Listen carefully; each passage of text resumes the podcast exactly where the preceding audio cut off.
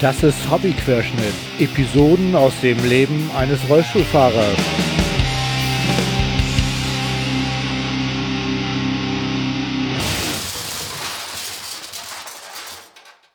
Ahoi zusammen, das ist Episode 39 dieses kleinen Podcast-Projektes. Ich hatte ja versprochen, äh, dass ich noch eine Folge relativ schnell hinterher schieben kann und hier ist sie nun. Ich hatte mich schon im März, glaube ich, mit Gunnar in Zeven getroffen. Wir unterhalten uns über Handbikes, äh, aber das werdet ihr ja gleich hören. Äh, als erstes möchte ich mich mal bedanken bei euch, dass ihr mir so schön die Treue gehalten habt. Also nachdem die letzte Folge rausgekommen sind, bin ich halt schwerst begeistert, wie viel von euch das immer noch hören. Vielen, vielen Dank dafür. Das finde ich total klasse. Ja, aber jetzt wollen wir uns mal anhören, was alles zum Thema Handbikes zu sagen ist. Wie gesagt, habe ich mich mit Gunnar in Zeven getroffen. Gunnar kennt ja schon, äh, mit dem habe ich ja die Rollstuhlfolge schon gemacht. Und äh, es ist wie üblich keine Werbesendung, auch wenn Gunnar in einer Firma arbeitet, die die äh, sowohl Rollstühle als auch Handbikes vertreibt. Äh, aber wir wollen uns einfach nur so ganz gemütlich über Handbikes unterhalten und das haben wir auch getan. Ja, also ich schalte jetzt mal rüber nach Zeven. Tschüss. Ich habe mich mal wieder auf den Weg nach Zeven gemacht. Äh, ich bin wieder bei Gunnar. Viele äh, von euch kennen Gunnar bestimmt noch aus Folge 34. Da haben wir über die Konfiguration von äh, Rollstühlen gesprochen, was ja ein wichtiges Thema ist. Mhm. Und äh, was wir ja auch, glaube ich, ziemlich ausführlich besprochen haben, zumindest was Aktivrollstühle angeht. Äh, heute sind wir wegen eines anderen Themas hier zusammengekommen. Heute wollen wir mal über Handbikes sprechen. Jo. Erstmal Moin Moin aus Zefen und wird bestimmt spannend. Genau. Vorstellen brauchst du dich ja nicht mehr. Ich schneide einfach den anderen Part hier wieder rein. Mach, was Nein, du willst. Gunnar, Genau. äh, stell dich kurz bitte selber vor. Gut, Gunnar Blank, Außendienstmitarbeiter bei Proaktiv, Reatechnik GmbH seit 20 Jahren mittlerweile, gelernter Ergotherapeut und mit Leib und Seele Berater. Das ist das, was ich am liebsten mache. Ja, so kenne ich dich auch. Also wirklich, äh, ich kam hier eben rein mit verspannten Schultern. Das hast du sofort gesehen und mir direkt eine kleine Massage andeinen lassen. Ich fühle mich inzwischen viel besser und der Kaffee ist auch wieder sehr gut. Also insofern, ja, das mit Leib und Seele kann ich voll bestätigen. Super. Ja, wir wollen uns über Handbike und die Konfiguration von Handbikes unterhalten. Ähm, ich habe ich bin total ohne irgendwelchen äh, Vorbereitungen jetzt einfach hingekommen, weil ich, ich vertraue da voll auf dich. Ich habe nicht mal mein eigenes Handbike mitgebracht. Ja, du sagtest ja auch, war ein bisschen dreckig, ne? Stimmt, ja, das ist zugegeben, ja, wie mein Rollstuhl. Aber wir haben Winter und äh, leider bleibt es dann nicht aus, dass das Zeug halt auch schmutzig wird. Und ähm, ich hatte gehofft, du hast hier was äh, bei dir stehen, woran wir uns dann abarbeiten könnten. Auf jeden Fall. Ja, sehr Ja. gut. Ähm, wollen wir damit anfangen, ähm, was so grundsätzlich an so einem Handbike dran ist und worauf man achten sollte, um dann auf die verschiedenen Arten von Handbikes zu kommen? So, das war so die Idee, die ich so hatte. Wenn du eine andere hast, darfst du das auch. Äh, Du, wir, das ist ein umfangreiches Thema und irgendwie werden wir in dieses Thema schon sinnvoll einsteigen können. Ja, ne? Ja. ich selber habe ja ein Unkoppelbike, nicht Mhm. von Proaktiv. Ich habe ja noch nicht mal einen Proaktiv-Rollstuhl, auch wenn er so ein bisschen so aussieht wie ein, ähm, wie ein Stuhl von euch. Aber das hatten wir ja beim letzten Mal schon, ne? Genau. Also Folge 34 war das, habe ich glaube ich eben schon gesagt. Hm, hast du gesagt. Mhm, Ja. Sehr gut. Aber kann ich eigentlich einen Kaffee trinken mit dem Mikro? Das weiß ich nicht. Brauchst du einfach mal probieren. Äh, was wir heute wieder äh, sehen werden, das Problem, was wir ja schon in der letzten Sendung hatten, dein Telefon rappelt hier schon wieder wie wahnsinnig, aber das werden wir genauso gut meistern wie beim letzten Mal, denke ich. Im Ne? Moment ist es ruhig und Genau. das nutzen wir jetzt einfach. Genau. Ähm, was viele Leute denken, wenn sie an, an Handbikes denken, sind Liegebikes. Ne? Wollen wir damit anfangen? Komischerweise gar nicht. Also deswegen wundert mich das, dass du das erwähnst. Okay. Denn ähm, Liegebikes, ja, bauen wir auch, aber extrem selten. Also, Also sie werden selten gekauft, aber die Leute haben immer irgendwie, denke ich, äh, das Bild im Kopf, dass man in so einem, als Rollstuhlfahrender in so einem äh, Liegebike unterwegs ist. Mag sein, also bei mir gar nicht. Ich habe da vielleicht zwei, drei Anfragen im Jahr. Und wenn Oh. jemand mich anspricht auf Handbike, dann sitzt er im Rollstuhl und möchte ganz gerne mit seinem Rollstuhl ein Handbike davor schnallen, so wie du auch, und dann fahren. Also ein Unkoppelbike. Ein Ist- Unkoppelbike. Ist das das ja. richtige Wort ja. dafür? Also Handbike ist ja ein Sammelbegriff für alles, was handbetrieben äh, und Bike ähnlich ist, also Fahrrad ähnlich. Ja, ja, genau. Ja. Mhm. Ja, dann schieben wir das mit den Liegebikes nach hinten. Also dann lass ja. uns mit den ja, das ist, also so eins habe ich jetzt auch gar nicht hier. Wobei das Was? ja nie. Nee, eben, also weil das so selten vorkommt, fordere ich mir dann immer was an im Werk. Ja. Wenn ich dann mal so eine Erprobung habe, weil die Dinge ja re- recht groß sind und meine Platzverhältnisse hier sind beengt, das will ich gar nicht dauerhaft stehen haben. Also ehrlich gesagt, ähm, ich könnte mir auch gar nicht vorstellen, was ich mit einem Liegebike soll, weil du hast den Rollstuhl nicht dabei. Das heißt, Mhm. du musst immer einen Rundkurs fahren, Mhm. kannst nicht unterwegs mal kurz irgendwie anhalten und da zur Eisdiele rüber, um dir ein Eis zu holen oder Mhm. was zum Trinken oder so. Ähm, deswegen war für mich irgendwie tatsächlich Liegebike auch nie so richtig Thema. Aber ähm, ich sehe die halt auch viel auf den Messen und ich sehe auch im Internet viele Leute eben halt damit rumfahren. Mhm. Und äh, deswegen dachte ich, das wäre äh, ein ganz heißes Thema, aber offensichtlich nicht. Das ist natürlich eine ganze Sportszene, die sich da gebildet hat, aber sehr klein. Hm. Und die Alltagshandbikes, die finde ich persönlich sehr viel relevanter und das sind auch ganz andere Stückzahlen. Man kann also sehr viel mehr Leute glücklich machen mit einem Vorkoppelbike oder Ankoppelbike als mit so einem speziellen Liegebike. Mhm. Und da gibt's dann ja dann auch wieder die großen Unterschiede zwischen, zwischen ähm, Straßenbike, Trekkingbike, ähm, reines Rennbike und so weiter. Also die Auch, paar den, People. auch bei den Ankoppelrädern oder nee, nee, nee. jetzt bei den ich Liegerädern? rede jetzt nur von den Ach so, Liegerädern. okay. Mhm. Und dann gibt es eben auch so Mischformen, wenn wir schon bei dem Thema sind. Mm, Wir bieten eine Ankoppelstange an. Das heißt, du kannst deinen Rollstuhl mit einer Ankoppelstange hinterherziehen, dann hast du ihn wenigstens dabei. Oder Traveler-Rahmen, der ist ja sehr klein faltbar. Es gibt tatsächlich ein paar Liege-Handbiker, die nehmen ihren Traveler-Rahmen, verstauen den hinter der Rückenlehne im Liegebike und verwenden die Antriebsräder des Rollstuhls hinten am Chassis des Liegebikes. Fahren dann irgendwo hin, setzen sich um auf den Boden, bauen ihren Traveler-Rahmen auf, klauen dem Kompaktbike die Räder, stecken sie bei ihrem Traveler rauf und haben dann ihren Rollstuhl. Das ist sehr kompliziert, aber wer das möchte, technische Möglichkeiten gibt's. Ah ja. Ja gut, das hat sich mit dem hinterher äh, oder mit dem Ankoppeln, äh, das habe ich auch schon gesehen. Mhm. Fand ich aber trotzdem ziemlich aufwendig. Ist und, total äh, aufwendig. Und ähm, dass man tatsächlich äh, den Rollstuhl hinten äh, quasi im Kofferraum verstaut vom Liegebike, Ja, äh, das höre ich tatsächlich das erste Mal. Also das kannte ich noch gar nicht. Finde aber dieses Konzept mit dem mit den Rädern, dass man die einfach dann doppelt benutzt, einfach auch passend. Also mh, ist gar nicht so blöd. Ich suche ja immer noch einen Gepäckanhänger für meinen Rollstuhl, der genau diese Technik auch verwendet. Wenn ich mal in Urlaub fliege, dann suche ich eine Tasche, die man hinten ankoppeln kann, wo man dann einfach die Rollstuhlräder dazu nimmt, um die Tasche mit Rädern zu versorgen. Mm, Okay, also mm, Rollicup hast du schon getestet für dich?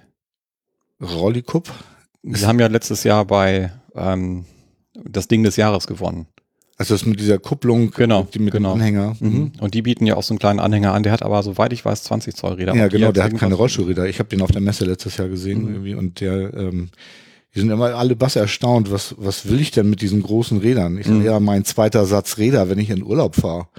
Weil ein, eins meiner größten Ängste ist, wir schweifen gerade voll ab von Handbikes, aber egal, ist halt Podcast. Mhm. Meine größte Angst bei, Hand, äh, bei Urlaubsreisen ist ja immer, was mache ich, wenn ich einen Plattfuß habe? Mhm. Und da möchte ich äh, gerne eigentlich immer einen zweiten Satz Räder mithaben. Und jetzt schmeiße ich die in meine Tasche irgendwie und schlepp das dann irgendwie mit. Schöner wäre es natürlich, man hätte so, ein, so eine Reisetasche. Ja, ja. Auch auf der Messe gesehen, es gibt so große Reisetaschen mit so coolen Rädern unten dran. ne? Mit den Leuten habe ich auch gesprochen. Äh, die fanden die Idee auch spannend, aber ich glaube, umsetzen tut es keiner. Also, Mhm. Mhm. Ja, aber gut, die Idee ist gut. Ja, mal gucken. ja, schauen wir mal, was der Markt sich, wie Ja. der Markt sich so entwickelt. Ne? Ja, gut, aber zurück zu äh, Also Handbikes. ich fange mal so an, wie, wie mein Alltag aussieht. In der Regel ist es dann nicht unbedingt der Händler, sondern ein Endkunde, der irgendwie rausgefunden hat, dass Proaktiv auch Handbikes baut und ruft an und fragt, wie wir da mal zusammenkommen können. Er wird dann gerne mal ein paar Sachen ausprobieren. Dann ist die erste Frage, die ich ihm dann stelle, rein mechanisch oder eh unterstützt. Wobei ich dazu sagen muss, etwa 80 Prozent der, der Adaptivbikes, also Vor, Vorspannbikes, sind mittlerweile elektrifiziert. Und die rein manuellen bauen wir natürlich auch noch. Auch da gibt es eine, eine Szene, aber mit abnehmender Tendenz. Viele sagen dann zunächst, nö, eigentlich ich bin noch fit, ich würde gerne rein mechanisch fahren. Das kippt dann spätestens bei der Erprobung, wenn es um die Durchschnittsgeschwindigkeit geht. Also wenn jemand noch gar keine Erfahrung hat, dann ist die Gefahr der, der Überschätzung groß. Ne? Also Kraftaufwand. Telefon. Oh, da geht's los. Ja.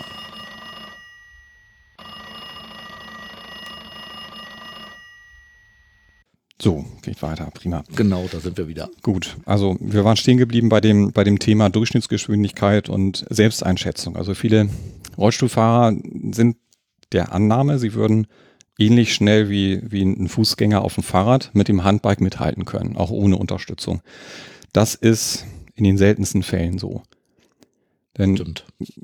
in den Armen entwickelt man, auch wenn man gut trainiert ist, etwa ein Drittel der Beinkraft eines Fußgängers. Ah, okay, ein Drittel. Mhm. Und man hat drei Radauflagepunkte.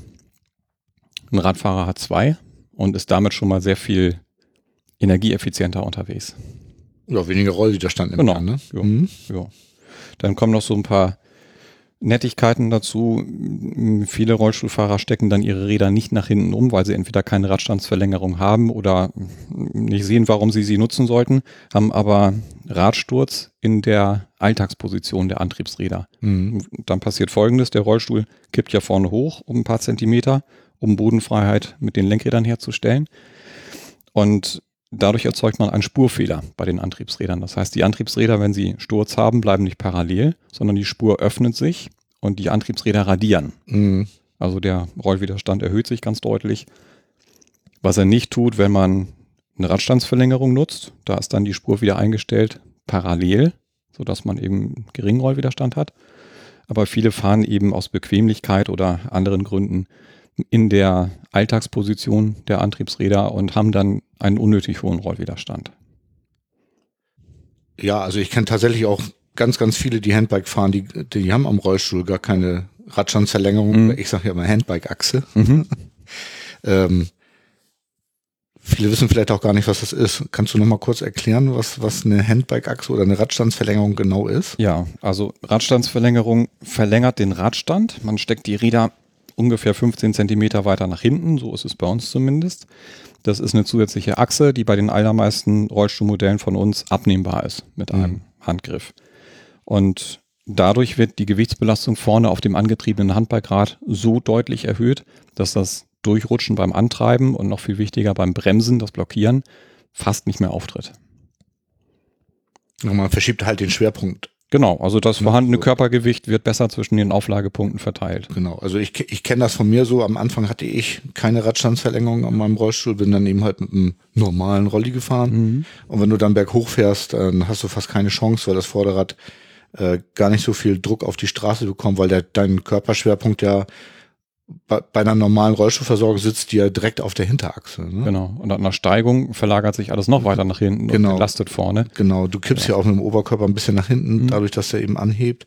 Und dann kriegst du überhaupt keinen Druck auf die, äh, auf die Straße, wenn du bergauf fährst. Ne? Das mit dem nach hinten kippen des Oberkörpers ist rollstuhlabhängig. Das ist einer der Gründe, weswegen wir unsere Rollstühle generell mit einer Rückenwinkelverstellung ausstatten. Das heißt, wenn der Rollstuhl vorne hochgekippt ist, klar, kippt beides weg, also der, der Sitzrahmen und der Rücken, die kippen beide nach hinten und dann greift man unter den Rollstuhl, zieht da an diesem Band und kann dann den Rücken fünf oder zehn Grad weiter nach vorne verstellen und sitzt wieder aufrecht im Raum. Mhm. Was einen weiteren Vorteil hat, man kann viel besser Druck auf die Kurbel bringen. Weil du dich gegen die Rückenlehne drücken kannst. Genau. Mhm. Spannend. Ich glaube, meiner hat das auch, aber ich nutze das, grad- ich nutze das. Du hast ja auch nur so eine, so eine Alibi-Rückenlehne. Die ist ja, Ja, so niedrig. stimmt. Also die, du stützt dein Becken damit ab, aber wir haben eben viele Rollstuhlfahrer, die brauchen wirklich eine Rückenlehne, Mhm. weil sie zu rumpfinstabil sind. Und denen hilft das natürlich sehr, wenn man die etwas steiler einstellen kann zum Handball. Ja, natürlich. Mhm. Ja. Naja, und ich kenne das ja von meinen Fahrradtouren auch tatsächlich, dass man äh, gerne ein bisschen Druck auf die Gabel, also auf die Kurbeln äh, bringen möchte. Ja. Gerade wenn man bergauf fährt, ist Mhm. das ein, ein wichtiger Punkt. Ja. Gut, dann gibt es so ein paar grundsätzliche Punkte zu beachten, wie hoch und wie weit weg das Ganze angebaut sein sollte. Generell sollte es ja so gelenkschonend wie möglich sein. Das heißt, der Abstand der Kurbelgriffe sollte sich in der Bewegungsebene der Schultergelenke befinden. Viele Handbiker haben lieber einen etwas breiteren Griff, weil sie dann unterschiedliche Muskelgruppen ganz gut einsetzen können. Den großen Brustmuskel zum Beispiel kann man damit gut einsetzen. Den ähm, Latissimus, das ist der, der die Arme zurückzieht hinten am, also schön, schön runterzieht vom, ähm, vom Schulterblatt bis zum Beckenkamm. Ähm, das ist eigentlich der kräftigste Muskel, den wir, den wir haben am Oberkörper. Und das ist auch der Muskel, der auf Strecke du wirst das hoffentlich bestätigen können, derjenige ist, der hauptsächlich eingesetzt wird. Also du wechselst immer mehr von der Druckbewegung in die Zugbewegung. Ich, mh, ja, also das ist so. du gibst mal kurz Druck, wenn es eine Steigung hochgeht, aber ansonsten Strecke fährst du über die Zugbewegung. Ich fahr, das mache ich tatsächlich auch. Und die Zugbewegung, die ist effektiver beim etwas schmaleren Griff. Beim breiten Griff hast du einen ungünstigen Winkel. okay. Ja, Oh Gott, ich weiß jetzt gar nicht, wie das bei mir ist. Das muss ich gleich zu Hause austesten. genau, kannst du mal, kannst du mal austesten. Und dann wird beim Messen der Schulterbreite häufig ein Fehler gemacht. Da wird also geguckt, wie breit sind denn die Schultern mit Oberarmen und mit Muskulatur. Das ist aber nicht die knöcherne Gelenkführung. Die knöcherne Gelenkführung oder Gelenkebene kann man äh, ganz einfach abmessen, wenn man von innen kommt, Nacken nach außen tastet und dann gibt's hier so ein so eine knöcherne Kante, das Schulterdach, sogenannte Schulterdach, und das fällt dann hier ab. Da kann man Ja. schön, schön reintasten und von da nach rechts, von rechts nach links gemessen. Das ist deine tatsächliche Schulterbreite, deine Griffweite. Okay. Und die ist häufig geringer, als man so meinen würde. Also bei dir würde ich jetzt so davon ausgehen, ja, das könnte 50 sein, aber eben mit Muskulatur obendrauf. Und die tatsächliche knöcherne Schulterbreite, jetzt muss ich mal eben hinter dich kommen. Oh, jetzt werde ich hier vermessen. Wahnsinn. Das ist voll gut, weil dann kann ich nämlich, das hat noch nie jemand bei mir gemacht. Ich habe das Handbike ja gebraucht gekauft. Ja. Das heißt, da habe ich mir überhaupt keine Gedanken drüber gemacht. Mhm. So, 43. Ach, guck mal. Das ist deine, das wäre eigentlich die, die, Die- Breite, die man auch als, als Griffweite dann so ungefähr oder ganz grob umsetzen sollte. Wir haben zwar keine Zentimeterschritte, das hat eigentlich kein Handbikehersteller. Bei uns sind es 5 Zentimeter-Schritte. Ein 45 würde ich dir empfehlen. Ah ja. Das muss ich mir dringend bis nach Hause merken. Aber ich habe es ja jetzt auf Tape. Voll. Ja, genau. Ah ja. So. Ja, guck mal, darüber habe ich mir tatsächlich beim Kauf keine Gedanken gemacht. Ich habe mich rangesetzt an die, dachte so, ja, ist okay. Fühlt sich gut an. Fühlt sich gut an. Ja. So, Ja. das ist tatsächlich wie beim Rollstuhl ja auch irgendwie eine, eine optimale Sitzbreite gibt. Das hatten wir ja auch Mhm. ziemlich ausführlich besprochen.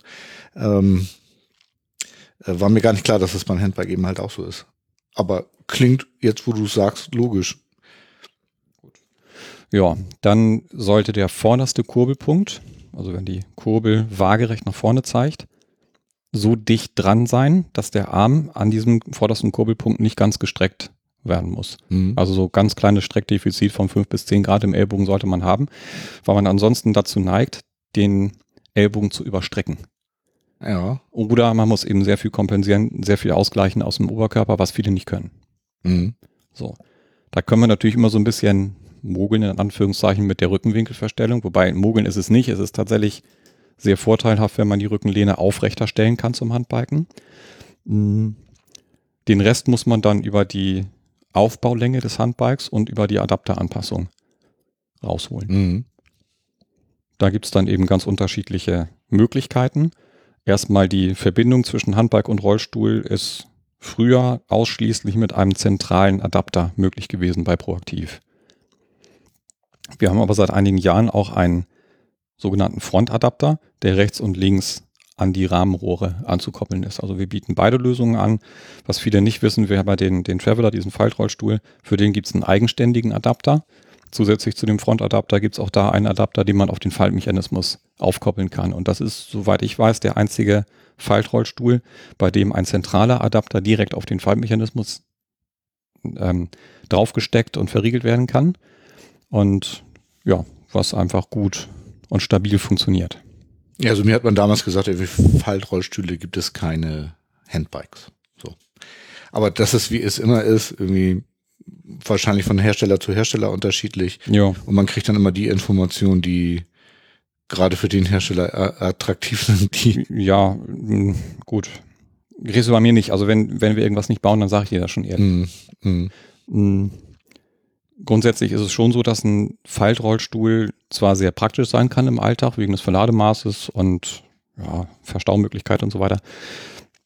Zum Handbiken ist ein Starrahmenrollstuhl grundsätzlich besser geeignet, weil er viel stabiler ist, sich viel weniger verwinden kann, natürlich auch leichter ist. Aber in erster Linie geht es um die Verschleißfestigkeit. Und ein Teil mit viel beweglichen Gelenken ist natürlich viel schneller verschlissen mm.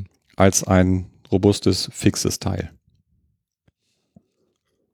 So, also Ja, das kann ich auch bestätigen. Also das war Äh, ich habe ja meine erste Tour gemacht mit dem Helium, der ja so ein Offenrahmen ist, und die zweite Tour mit dem Rollstuhl, auf dem ich jetzt fahre, Mhm. mit dem W5.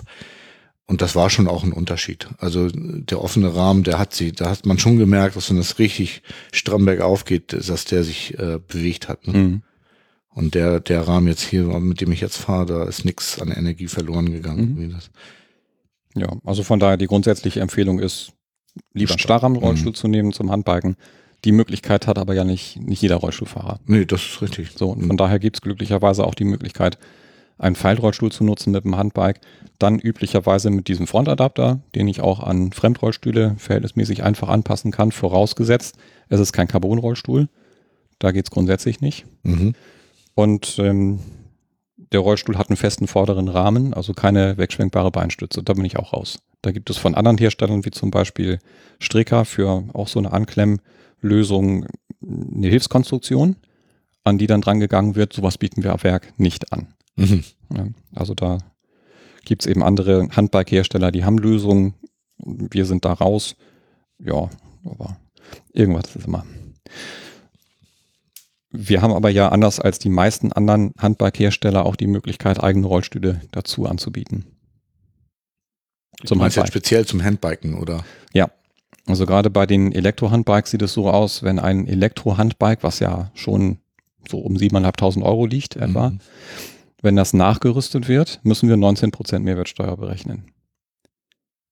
Wenn wir das Handbike zusammen mit einem Rollstuhl liefern können, dann dürfen wir 7% berechnen. Nur dann. Ah, Und aus dieser 12% Mehrwertsteuerdifferenz ergibt sich häufig der Benefit, dass man einen gebrauchten Vorführrollstuhl mit dazu geben kann zum gleichen Preis. ah. Das war mir so gar nicht klar. Auch das wusste ich bis jetzt nicht. Danke. Wieder was gelernt. Also immer besser, man kauft ein Komplettfahrzeug.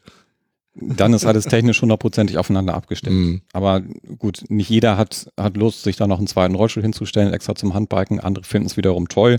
Die finden es dann auch toll, diesen Front, den äh, Starrahmenadapter zu nehmen, der eben mittig zwischen den Unterschenkeln liegt. Und das Ja, das ist jetzt an dem Rollstuhl, wo das, was wir jetzt sehen, gibt es eben halt eine ziemlich massive Konstruktion, die Mhm. unter der Sitzfläche mit an die Rohre angebaut ist und dann irgendwie nach vorne mit dem Handbike verbunden wird, so dass man das Handbike vorne abnehmen Ja. kann. Ne? Und das wäre dann so eine Luxusversorgung, die aber auch einige Handbiker sich dann mal zugelegt haben, kommen mit ihrem Alltagsrollstuhl angefahren und setzen sich in das fertig montierte Gespann rein. Das geht Mhm. natürlich mit so einem zentralen Adapter sehr viel besser als mit einem Frontadapter, weil man da die Beine einfach nicht gut durchfädeln kann. Mhm. Ja, ich finde es ja gerade andersrum besser, weil ich fahre ja tatsächlich nicht mit einem zentralen Adapter, sondern bei mir greift äh, das Handbike ja auch an die Rohre, Mhm. was ich persönlich angenehmer finde, weil mich stört immer dieser Mittelbau da, aber Ja, gut. Also wir bieten eben beides an. genau. Ja. Also insofern ist es ja toll, dass es beides gibt Ja. und äh, jeder dann nach seinem äh, Gutdünken dann entscheiden kann, was er haben Mhm. möchte. Ne? Mhm. Mhm. Ja, was bei mir der Grund auch war, ich, also der Adapter, der sieht jetzt wirklich massiv aus und der braucht ja auch ein bisschen Gewicht, ne? Ja, ich baue das mal eben auseinander. Der Adapter sieht schwerer aus, als er ist. Der wiegt nämlich tatsächlich nur etwa dreieinhalb Kilo. Der, ups, zumindest der Starrahmenadapter. Mhm. Der Frontadapter ist mit viereinhalb Kilo schwerer, weil er auch viel mehr Material hat, Oh, ah, okay. aber am Handbike bleibt. Hier ist das so. Ja, Ja gut, nachher letztendlich zum Fahren ist das Gesamtgewicht irgendwie relevant, ne?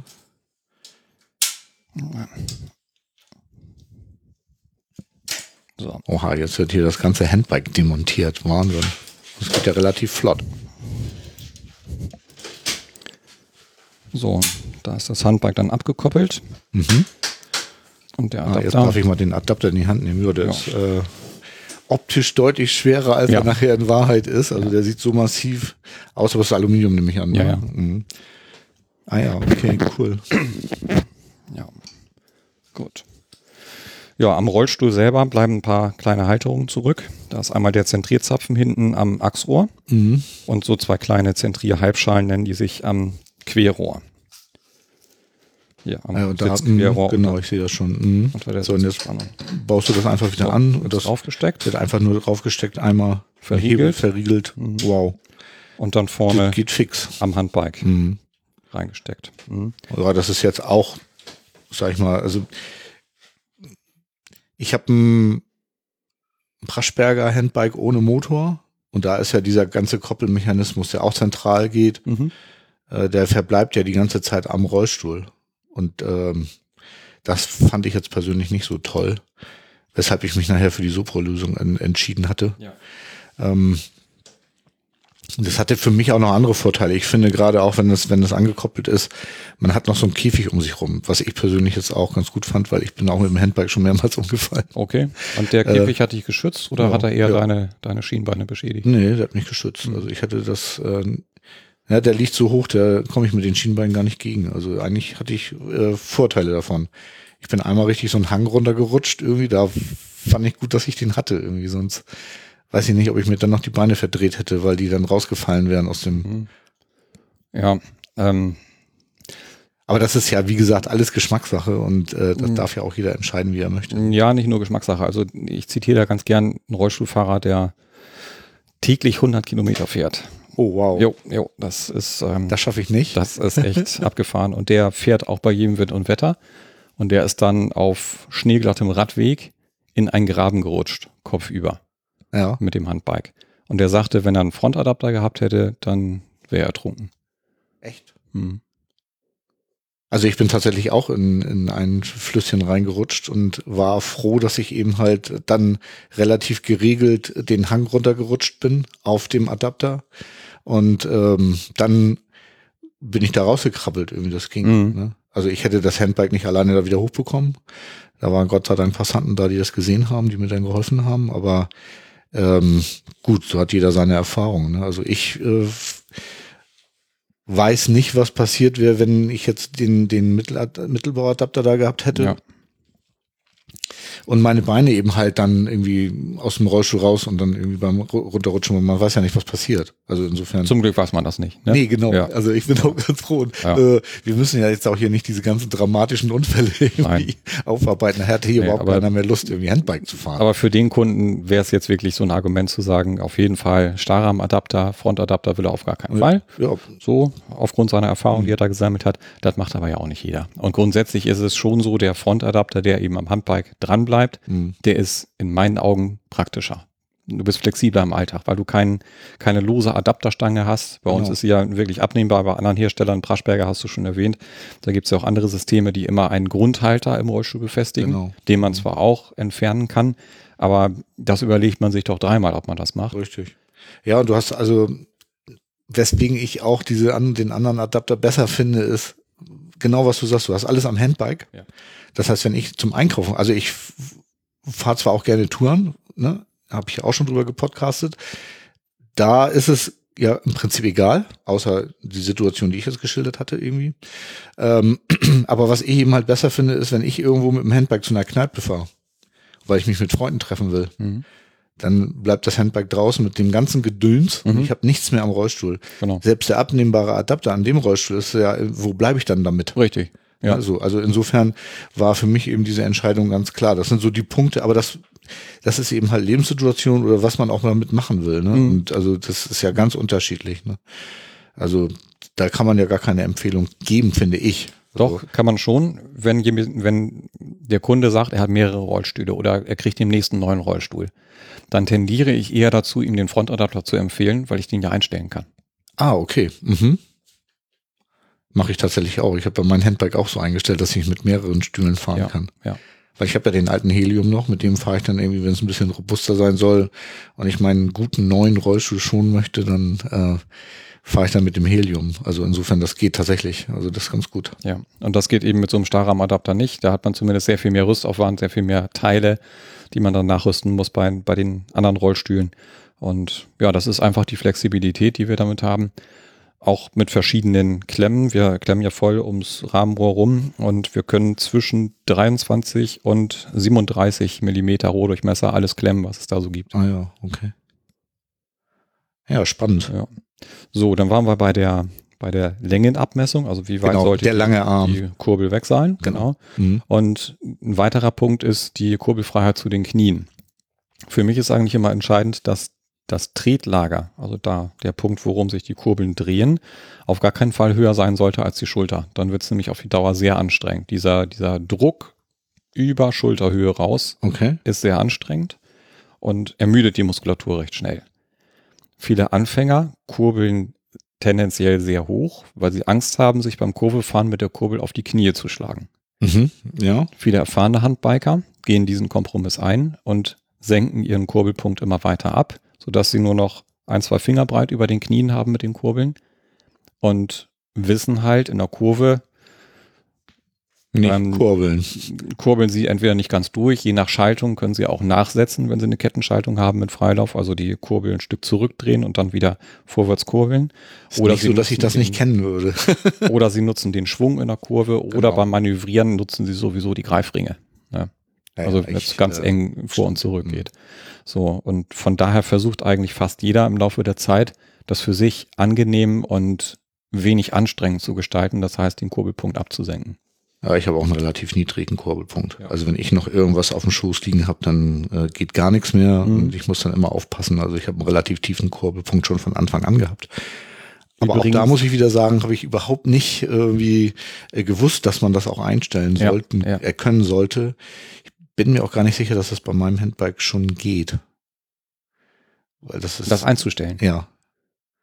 kann ich dir so nicht sagen, das ist nicht da, aber über den Adapter kannst du ja ein bisschen was einstellen und Sopro bietet ja auch eine Variante an, wo man den, die Kurbelhöhe oder die Tretlagerhöhe einstellen kann. Ja, das ist aber neu. Also ich habe das Vorgängermodell, da Okay. konnte man das noch nicht Mhm. bei dem Handbike. Mhm. Ja.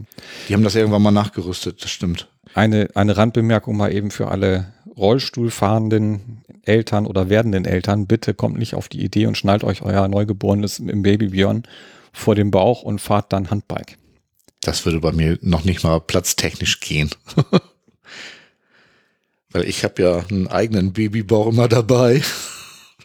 Aber den hatten wir ja auch in der letzten Sendung schon. Den, den Babybjörn. den sozusagen. Baby, genau, der mich hier schön im Rollstuhl hält. Ja. ja. Nein, diese Fragen, die kommen tatsächlich. Wie kann ich denn jetzt mein, mein Kind befördern? Kann ich das irgendwie im Baby-Safe auf dem Gepäckträger mitnehmen? Mm -mm, auf gar keinen Fall. Ne. Nee, bitte sowas nicht machen. Ah ja, okay. Ein wichtiger Hinweis, finde ich. Mhm. Nicht meine Problemlage, aber vielleicht gibt's ja Hörerinnen und Hörer, die das äh, wissen möchten. Da kommt dann dieser, dieser Rollikub sehr zum Tragen. Den gibt's ja auch als quasi Fahrradanhänger ja. für Mhm. Kinder zum Mitnehmen oder Haustiere oder sowas. Und da sind die doch sehr viel sicherer drin aufgehoben als vermeintlich sicher direkt vorm Bauch.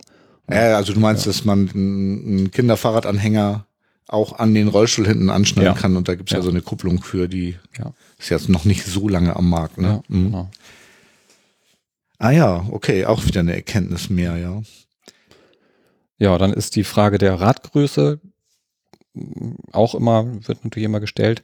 Je größer das Rad, umso vermeintlich leichtgängiger rollt es ab. Ist tatsächlich so, aber wenig messbar. Es läuft natürlich ruhiger auf schlechtem Untergrund. Also je, je schlechter der Untergrund, den man befahren möchte, umso positiver macht sich ein großes Handbike-Antriebsrad bemerkbar. Mhm. Trotzdem sehe ich im Alltag zur überwiegenden Anzahl 20 Zoll Räder. Habe ich auch. Mhm. Mhm. Einfach weil man damit flexibler ist, wenig Platzbedarf hat, wendig ist. Ne? Das, mein Praschberger hat tatsächlich ein ganz, ganz großes Antriebsrad. ja, ich dam- glaube damit fährst du wahrscheinlich auch nicht so gerne in den Fahrstuhl. Mit, Nee. dem, mit dem kleinen 20 Zoll Rad eher. Oder in der S-Bahn. Oder in der S-Bahn, ja genau. Aber das, das sind ja dann so diese, diese Alltagsdinge. Mhm. Und Genau. je größer das Antriebsrad, umso sportlicher wird's. Also für einen reinen Sporteinsatz würde ich natürlich keinen 20 Zoll Rad empfehlen. Nee, klar. sondern eher man auf 24 Geschwindigkeit- oder, oder Mhm. 26 Zoll.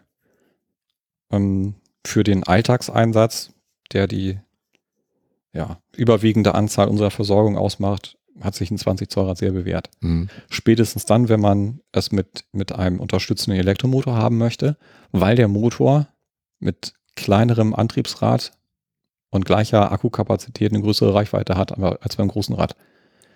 Du siehst mal- mich jetzt gerade genau, erstaunt Genau, so haben, wir, so haben wir auch geguckt am Anfang und mussten uns das auch erstmal ermitteln, woran liegt denn das? Also ein Elektromotor hat ähm, einen günstigen Wirkungsgradbereich und den hat er nicht bei geringer Drehzahl, sondern eher bei hoher Drehzahl. Das heißt, je schneller so ein Motor läuft, Ah. umso geringer ist die Stromaufnahme. Und beim Anlaufen, das kennt jeder, der mal einen Akkuschrauber oder eine Bohrmaschine hat anlaufen lassen mit ganz geringer Drehzahl, da knurrt der Motor. Stimmt. Und im Prinzip macht ein Handbikemotor nichts anderes. Also die Stromaufnahme geht rauf, alles wird heiß. Irgendwann fängt es an zu qualmen.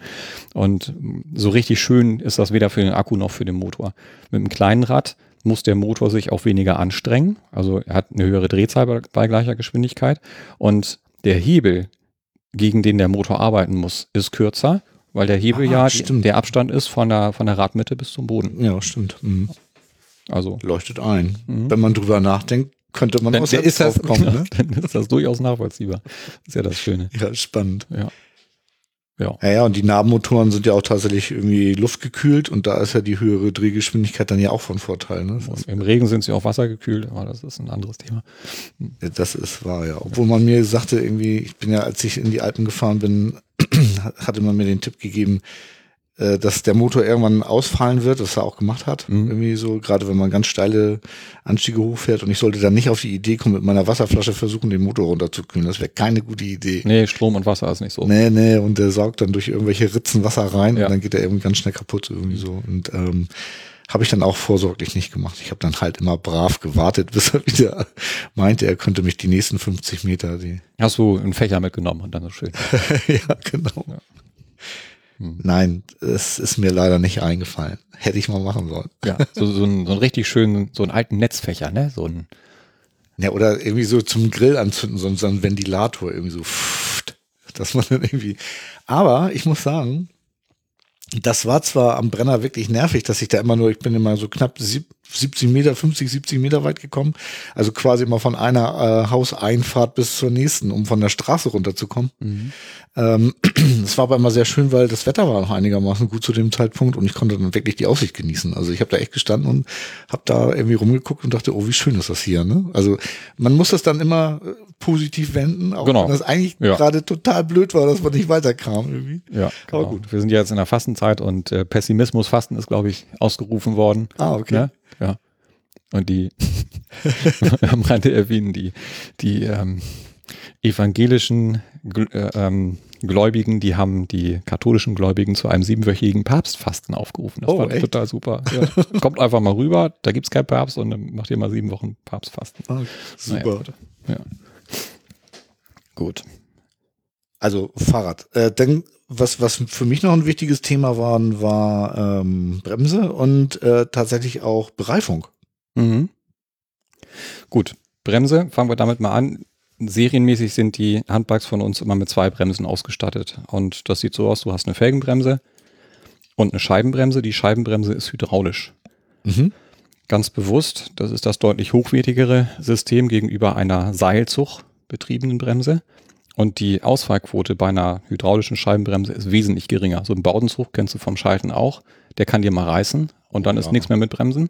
Und dass mal so eine Scheibenbremse kaputt geht, ist extrem unwahrscheinlich. Der Hydraulikschlauch, der verträgt viel, viel mehr, ist also viel knickresistenter.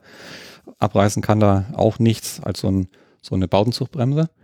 Und Ja, mir ist schon öfter mal ein Bauenzug gerissen und einmal hatte ich auch wirklich eine haarige Situation. Da habe ich gerade in, in Hamburg auf einer großen Kreuzung wollte äh, links abbiegen, hatte aber Gegenverkehr, konnte also nicht. Und in dem Moment, wo ich jetzt das Rad bremsen wollte, um nicht in den Gegenverkehr reinzufahren, ist mir der Bordenzug gerissen. Ne? der, also der das war. Ja, genau, ja. So, und, und das Fahrrad hatte äh, leider nur diese eine Bremse. Also das war für mich schon äh, Mhm. eine etwas heikle Situation. also ein Handbike muss mit zwei Bremsen ausgestattet sein. Du brauchst, um am Straßenverkehr teilnehmen zu dürfen, zwei unabhängige Bremsen. Und wenn Also du das mit einer hatte das damals nicht. wenn du mit einer Radstandsverlängerung fährst, kannst du ja auch die Rollstuhlbremse nicht nutzen. Es sei denn, du hast, hast eine zusätzliche Bremse, das geht ja auch. Aber meiner Meinung nach gehört ans Handbike auf jeden Fall eine zweite Bremse. Was heißt meiner Meinung nach? Ist so. Da, da gehört eine zweite Bremse ran. Und da kann man sich jetzt streiten, ist eine Feststellbremse auch als Fahrbremse nutzbar. Wir bauen sie so, dass sie als Fahrbremse auch nutzbar ist. Aber du hast am Kurbelgriff dann nur eine. Sicherer sind, sind zwei Bremsen. Genau, und bei mir war das tatsächlich zu dem Zeitpunkt so, dass da nur eine war. Und ich habe mein äh, Handbike dann äh, umgebaut und ich habe jetzt genau diese Konstellation, die du auch hast. Also eine Scheibenbremse mit, ähm, da laufen sogar ne, die manuelle Bremse, also die mit Seilzug drauf und auch die äh, Öldruckbremse. Mhm. Und äh, die Öldruck, äh, die, die manuelle Bremse ist eben halt so, dass ich da auch eine Feststellbremse habe. Also Ja. zum Parken. Ja. Mhm. Genau. Wir bieten auf Wunsch drei Bremsen an. Eine Feststellbremse, das wäre dann die Felgenbremse und zwei Bremskolben auf der Scheibenbremse, die Mhm. dann aber beide hydraulisch betätigt sind. Ja, okay. Mhm. Und die Feststellbremse, die ist schon sehr praktisch, um das Ankoppeln zu erleichtern. Gerade für die, die nicht so viel Kraft haben, ist es so, die bremsen das Handbike, fahren dann ran mit ihrem Adapter, bereiten sich den soweit vor und dann kommt ja der Moment, wo der Rollstuhl angehoben werden muss. Entweder drückt man am Handbike weg oder wenn man die Kraft nicht hat, dann kann man gegen das gebremste Handbike mit dem Rollstuhl anfahren. Das Ganze stellt sich auf, macht Klick Mhm. und das ist ja Also eine, so mache ich das. so machst du auch. Hm. Okay. Ja. Jo. Ja, und Bereifung ist natürlich abhängig zum einen von der, von der gewählten Schaltung.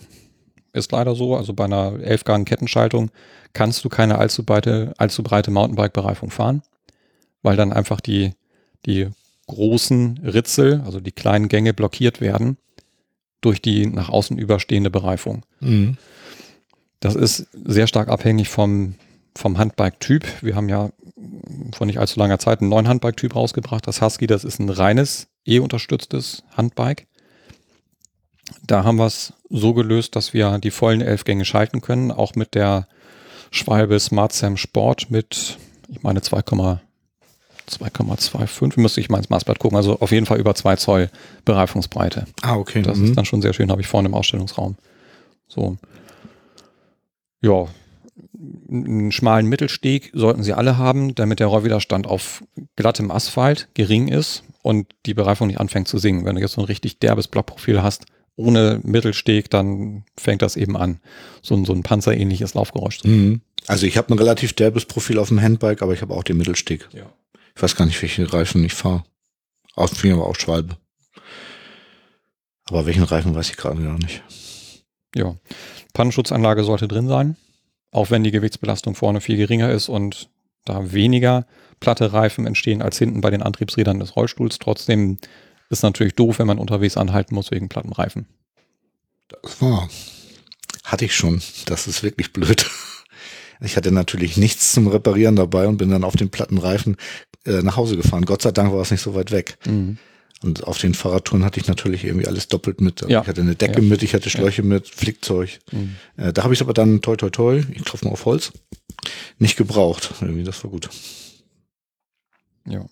Dann bleiben wir nochmal eben bei den rein manuellen Bikes. Mhm. Da ist dann Schaltung ein großes Thema. Früher waren Nabenschaltungen total verböhnt oder eben nur im, im Kinder- und reinen City-Bereich verbreitet. Die sportlich ambi- ambitionierten sind ausschließlich Kettenschaltung gefahren. Und lange Zeit war die, die 3x9, also 27 Gang Kettenschaltung so verbreitet.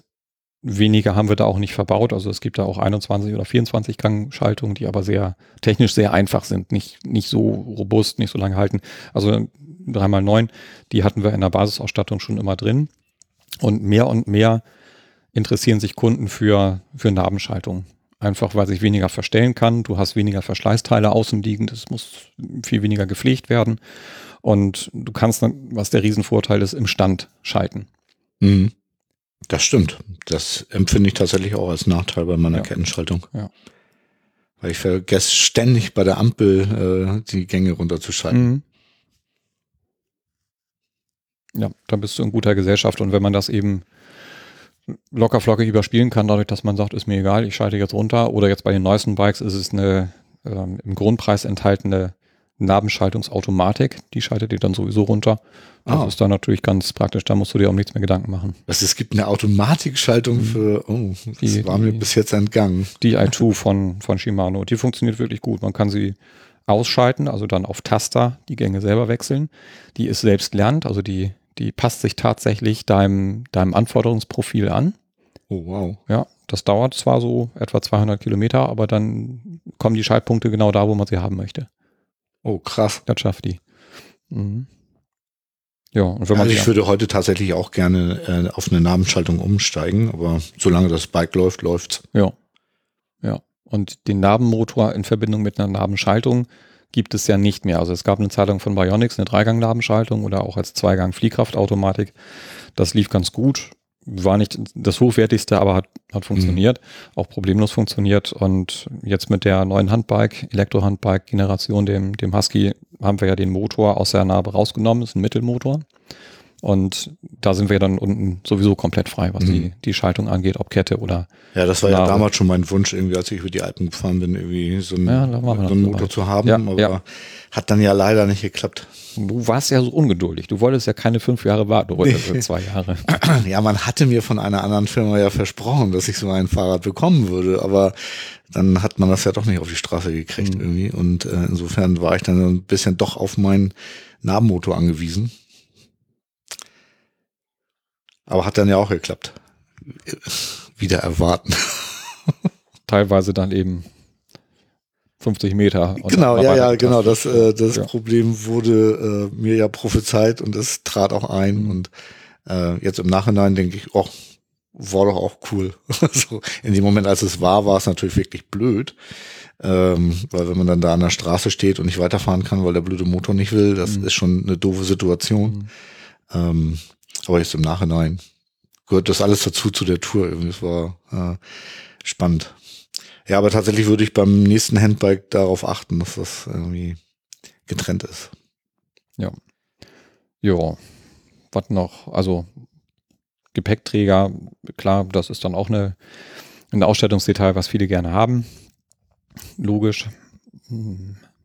Schutzblech ist hier jetzt zwar keins dran, aber in der Grundausstattung sind Schutzbleche mit dabei, genauso wie Beleuchtung. Mhm. Das muss sein. Naja, klar, wenn du ein Straßenfahrrad haben willst, musst du äh, Beleuchtung haben. Und macht ihr Akkubeleuchtung oder wie macht ihr das? Wir haben eine, eine Akkubeleuchtung, die bei den Elektro unterstützten Handbikes entweder einen eigenen hat, das ist dann eine einfache Lenkerklemmlampe, die wir aber am, am Handbike-Gerüst selber unterbringen, oder über den Akku des Motors gespeist. Mhm. Das erfordert aber eine gesonderte Verkabelung und ist entsprechend teuer, liegt so bei 120 Euro Aufpreis und leuchtet auch nicht heller als eine Lenkerklemmlampe. Aber wenn man noch Akkusaft im Akku hat, äh, kann man leuchten, während ja. ich ja, naja, aber es ist auch wirklich besser geworden. Ich habe äh, früher, als ich noch Fußgänger war und Fahrrad gefahren bin, hatte ich auch immer diese Akku-Klemmleuchten und da war es Ding immer genau in dem Moment alle, wo ich gerade im Dunkeln durch den Wald gefahren bin. Also das war wirklich schrecklich. Ja. Das waren aber früher auch Halogenlampen, die ziemlich viel Strom gezogen haben. Ja, Mittlerweile sind es heute LEDs. LED-Dingern ist das alles viel, viel besser geworden. Ja. Super. Und die haben ja auch alle eine Anzeige. Also die müssen eine Anzeige haben, ansonsten sind sie für den Straßenverkehr nicht zugelassen. Ja, das ist auch richtig, aber das nutzt dir die Anzeige, wenn du dann draufsteigst und dann merkst, oh, Stimmt. oh scheiße, die Anzeige ja. zeigt an, ist gleich Ende geletzt. Hättest du mal, hättest du mal geladen. Hilft dann auch nichts. Nee. ah ja, okay. Ja, also Licht gehört mit dazu. Hm. Logisch eigentlich, ne? Hm. Ich sehe bei euch jetzt nur oben, äh, achso, das ist ja jetzt auch eine, das ist so ein, ja, das ist ja keine Kettenschaltung hier mehr, ne? sondern das ist ja, hm, deswegen habt ihr, das, genau, deswegen habt ihr oben auch nur ein Kettenblatt, ne? Ja, das kann man natürlich auch kombinieren mit, mit zwei oder drei Kettenblättern oben. Dann kommt unten wirklich so ein, so ein Kettenspanner rein, wie bei einer Kettenschaltung. Mhm. Das geht. Kommt selten vor. Also elf Gänge, die, diese elf Gänge, die sind so gut gestuft. Und ehrlicherweise muss man dazu sagen, eine 27 Gang Kettenschaltung hat 14 Gänge, maximal 16, je nachdem, je nachdem. Ja, ja darfst du ja auch nicht fahren. Und die, genau. mhm. und die anderen Gänge, die sind dann halt doppelt vorhanden, ne? oder einfach mehrfach vorhanden. Und die Gangspreizung, darum geht's ja immer, ist der erste Gang schön kurz übersetzt und der letzte Gang als, als Fahrgang für hohes Tempo schön lang übersetzt. Da ist bei so einer Elfgang-Schaltung, ja, das ist ich würde mal sagen, für den, für den Alltagsfahrer bei weitem ausreichend. Mhm. Was man verändern kann durch dieses eine Kettenblatt ist das, das generelle Übersetzungsverhältnis. Also eher eine hohe Kurbelfrequenz oder viel Kraft, das heißt geringe Kurbelfrequenz bei hohen Geschwindigkeiten. Und das passen wir dann an zum einen über ein größeres oder kleineres Kettenblatt oben oder die Ritzelgröße unten am, am Eingang der Narbe. Ah ja, okay. Mhm. Dann gibt's noch das Thema Mountain Drive, also eine, ein zusätzliches Planetengetriebe, was oben am Tretlager eingebaut ist, um Kriechgänge zu haben. Also wirklich zweieinhalb zu eins untersetzt, wie Geländewagen, so ein Schnecken, Schneckengang. Um, Ja, um ähm, bei ganz geringen Geschwindigkeiten mit wenig Kraftaufwand und hoher Kurbelfrequenz fahren zu können. Kann man auch als Overdrive bekommen. Da ist dann 1,5 zu 1 übersetzt. Also das Übersetzungsverhältnis nochmal um 50 Prozent verlängert. Nimmt natürlich der Kraftaufwand zu, aber die Kurbelfrequenz ab. Um schneller fahren zu können. Um mit geringer Kurbelfrequenz höhere Geschwindigkeiten fahren Mhm. zu können. Darum geht's ja immer. Also wer da viel, viel Kraft hat und eben mit hohem Kraftanteil fahren möchte und nicht mit schnellem Kurbeln, der ist damit dann ganz gut bedient. Mir, mir wäre ja eher der Berggang wichtig, Ja, ja. sich dann besser die Berge hochkommen, Mhm. weil das äh, wusste ich zum Beispiel auch nicht, dass das geht. Aber ich glaube, das geht bei meinem auch gar nicht. Das ist bei euch wahrscheinlich irgendwie. Nö, das, also ein Mountain Drive kriegst du bei ziemlich jedem, jedem Handbike angebaut. Ah, also von okay. jedem Handbike-Hersteller. Ah ja, okay, dann muss ich da nochmal gucken. Mhm. Weil ich plane ja noch eine neue Tour, aber ich weiß noch nicht wann. Weil mein Kompagnon le- leider im Moment gerade ein bisschen ausfällt. Okay. Und da wieder die gleiche Tour? Nee, nee, wir würden, äh, nee, gleiche Tour nicht. Also wir wollten jetzt irgendwie von Salzburg äh, nach Grado fahren, auch über die Alpen. Das ist so der nächste Plan. Mhm. Hoffentlich klappt das auch noch. Gut. Okay, jetzt haben wir die ganze Zeit über manuelle Handbikes gesprochen. Ja. Wobei Handbike, das ist ja auch nicht so richtig. Das ist ja die eigentlich eine, eine Verkaufsbezeichnung ge gewesen mal von einem Hersteller. Aha. Und korrekt sind das alles manuelle Rollstuhlzuggeräte. Ja, stimmt. Mit und ohne E-Unterstützung gibt es sie. Und die Gesamtgruppe umfasst die Rollstuhlschub- und Zuggeräte. 18, 19, 18, na, 1899 040, das sind die Zuggeräte und am einzelnen Ende, am, die, in der Eins am Ende, das wären dann die Schubgeräte, die von hinten schieben. Aha. Also Also die diese- Hilfsmittelnummer. Von der, ja, von der Produktgruppe. Also ein Hilfsmittel so, machen oh, unsere, oh. unsere Dinger nicht und äh, sind aber trotzdem übernahmefähig, weil sie eine eindeutige Zweckbestimmung haben und CE-konform gefertigt werden und so weiter. Von daher ist ja der Hilfsmittelkatalog kein Ausschlusskriterium, sondern nur eine Orientierungshilfe, mehr nicht. Ah ja. Und ihr unterstützt auch, weil ich persönlich kenne das auch. Also ich habe leider mein Handbike nicht von der Kasse übernommen bekommen. Mhm. Das ist ja auch mal ein großes Thema, weil du hattest ja vorhin schon gesagt, irgendwie so ein Handbike ist ja nicht ganz billig. Mhm. Ähm, das irgendwie über die Kasse finanziert zu bekommen, ist ja auch nicht jedem gegeben. Helft ihr dabei? Ja. Also die Hilfe sieht so aus, dass wir erstmal bei der Erprobung eine ausführliche Dokumentation machen. Das heißt, ein Video ist mit dabei. Es ist ein, ein Foto, so mache ich das zumindest, der wird dann in den Erprobungsbericht, den ich schreibe, mit reingezogen, dass der Sachbearbeiter sich ein Bild machen kann. Erstmal sieht er, okay, es ist tatsächlich erprobt worden. Und dann sieht er auch das Erprobungsergebnis. Mhm. Dass er das Video zugeschickt oder zur Verfügung gestellt bekommt, ist oft aus technischen Gründen nicht ganz einfach, aber es ist möglich. Ah ja. Deutschland 2020, meinst du? Hat unterschiedliche Gründe. Hm, Ja, müssen wir nicht Müssen weiter wir jetzt nicht- ausführen. Wir nee. sind hier kein Technik-Podcast. Also ich, ich kann ja nur versuchen vorzubereiten und die größtmögliche Hilfestellung bereitstellen. Ja, ja, natürlich. Und das finde ich ja super. Und, und Mhm. was daraus gemacht wird, wer was nutzt, wer mich dann auch im Nachhinein fragt, ja, das sehen wir dann. ja, Oft okay. sind es dann tatsächlich auch Sachbearbeiter, die bei mir anrufen und rausgefunden haben, Mensch, der Blank, der war da bei der Erprobung mit dabei. Haben Sie denn da nichts geschrieben? Ja, doch, natürlich habe ich was geschrieben. Ja, ich habe hier nichts. Wo ich mich dann auch frage, ist es nicht zur Verfügung gestellt worden? Ging das aus technischen Gründen nicht? Oder wo ist da der, der Grund? Oft nicht so ganz einfach nachzuvollziehen, aber spätestens, wenn dann der Sachbearbeiter bei mir anruft, stelle ich ihm die Dokumentation selbstverständlich zur Verfügung. Die muss ich mir natürlich freigeben lassen von dem Versicherten mit so einem extra Formular. Aber das ist alles wasserdicht, machen wir und dann ist gut. Und in der Regel ist damit zu rechnen, dass die Krankenkasse im ersten Schritt ablehnt. Oder eine Alternative vorschlägt, wie ein Elektrorollstuhl zum Beispiel. ja, ja, das haben sie mir auch angedroht. Mhm. Da geht's dann eben in den Widerspruch. Mündliche Ablehnungen sind nicht rechtskräftig und dienen in meinen Augen dazu, den Kunden dazu zu bewegen, seinen Antrag zurückzuziehen.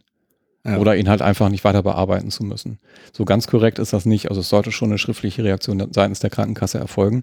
Und dann kommt es ganz genau auf die Ablehnungsgründe an. Wenn zum Beispiel die Krankenkasse reinschreibt, das ist gar kein Hilfsmittel im Sinne der gesetzlichen Krankenversicherung, dann kann man sehr gut darauf antworten, weil es natürlich ein Hilfsmittel im Sinne der GKV ist. Dafür gibt es Bundessozialgerichtsurteile, da muss man sich gar nicht zanken, sondern einfach nur das richtige Urteil parat haben. Und Hatte ich wohl offensichtlich nicht. Vielleicht hast du einfach zu schnell aufgegeben und hast dich da abwimmeln lassen, ich weiß es nicht. Ja, ich, äh, ich war sogar vor Gericht, aber ähm, also sie haben mir dann einen, einen Kompromiss angeboten, wo dann aber das, also es ging auch um den Rollstuhl und um das Handbike Mhm. irgendwie und ähm, ja, wir haben uns dann geeinigt. Ich hätte mal durchziehen sollen im Nachhinein. Ich hatte Mhm. damals einfach keine Kraft mehr. Darauf Ja. bauen die ja auch irgendwie. Und ich hatte leider nicht so einen kompetenten Menschen an der Hand, wie du es bist. Ja, also wie gesagt, ich kann so, so ein bisschen unterstützen, kann ich. Ich kann nicht dafür sorgen, dass da ein Knopf gedrückt wird und dann gibt es eine Genehmigung. Das, das wäre. Nee, das ist klar. Ähm, Aber wir haben eine Genehmigungsquote, die liegt deutlich über 50 Prozent, Ah, ja. teilweise 70 bis 80 Prozent, je nach Krankenkasse. Und das ist schon mal sehr erfreulich. Bei Kindern und Jugendlichen sowieso sehr einfach, weil da aber auch noch der Punkt der Integration in die Gruppe Gleichaltriger gilt.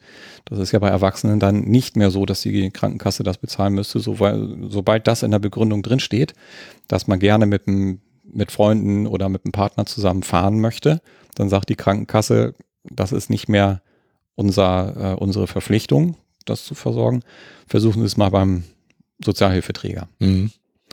Nicht so, nicht, so, schön, nee, nicht, so- nicht so schlau mit dem Offenbarungseid, den du da leisten musst und so. Das ist alles nicht so schön.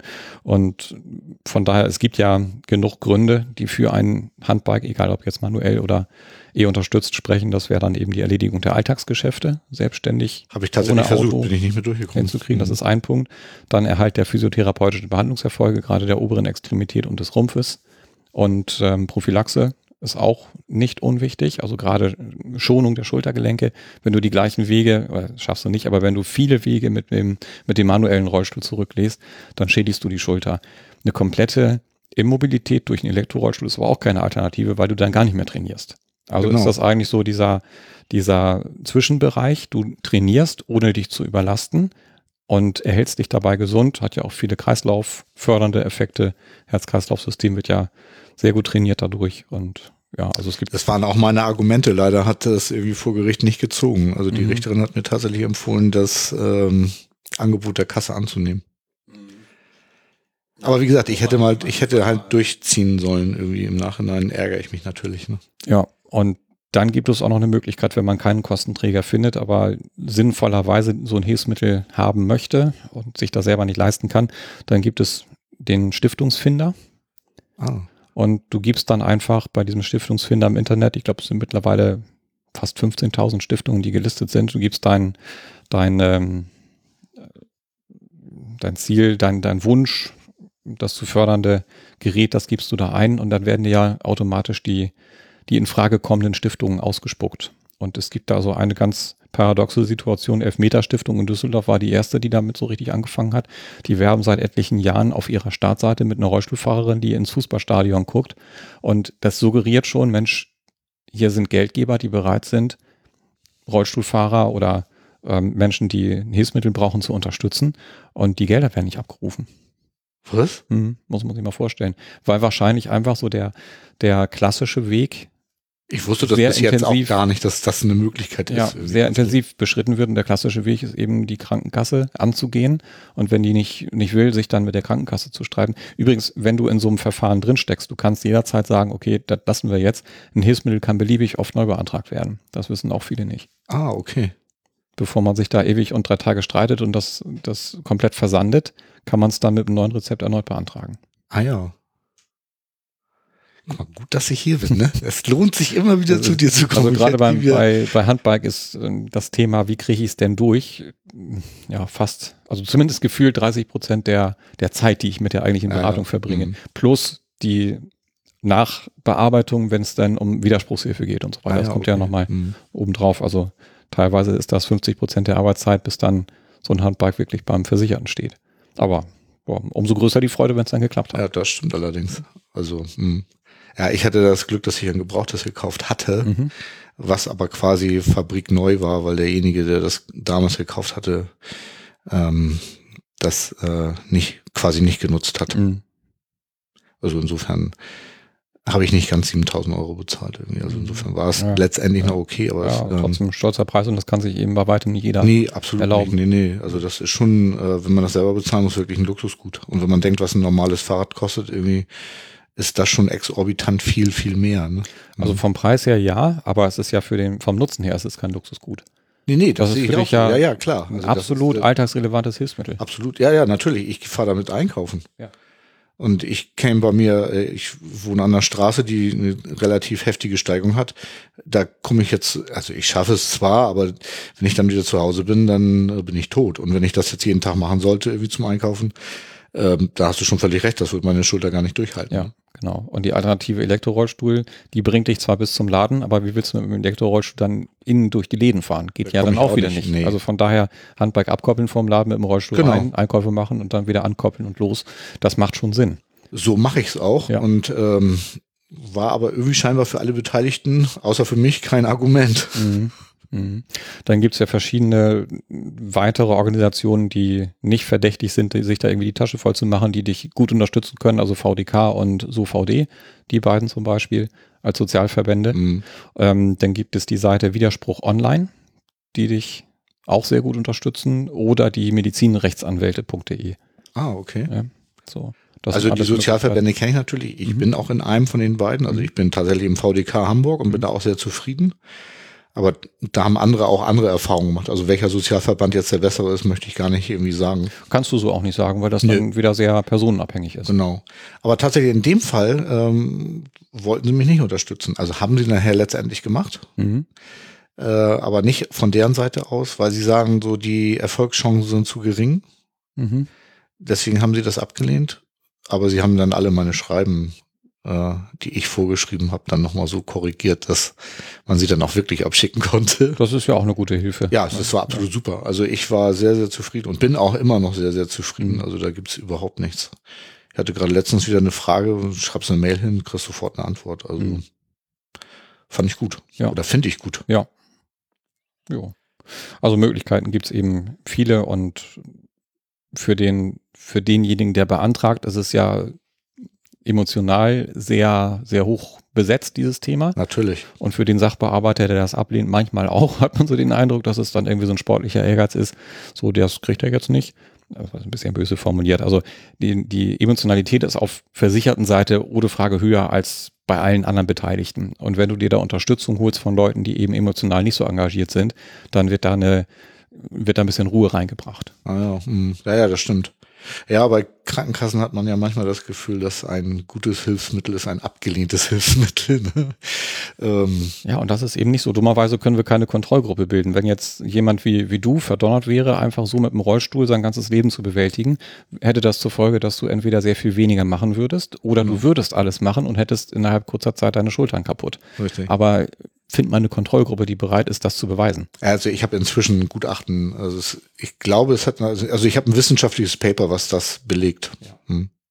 Kann ich dir gerne mal zukommen lassen, Ja, wenn du das ja, möchtest. aber da sagen ja die Krankenkassen auch, dass dann, dass der Einzelfall dann nicht übertragen werden kann auf jede, auf jeden, auf jede Ja, ich glaube nicht, das war, glaube ich, kein Einzelfall. Das war Mhm. so mit einer, ich weiß leider nicht, wie groß die Peer Group war, die da untersucht Mhm. wurde, aber ich suche das mal raus. Mhm. Irgendwie gucke ich mal, irgendwie Ja. ich das zur Guck, Verfügung kannst du, genau, kannst du ja dann an deinen, an deinen Blog mit anhängen. Genau, mache ich. Mhm.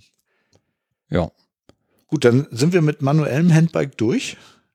Wenn mir noch was einfällt, würde ich dann einfach nochmal dazwischen grätschen. Ja, aber so weit sind. Ach so, nee, eine, eine Sache noch. Wir bieten ja das Liegebike, mit dem du gestartet bist, auch als Doppelnutzungsvariante an. Das heißt, du kannst die Antriebseinheit tatsächlich an deinem Rollstuhl nutzen und an dem Liegechassis.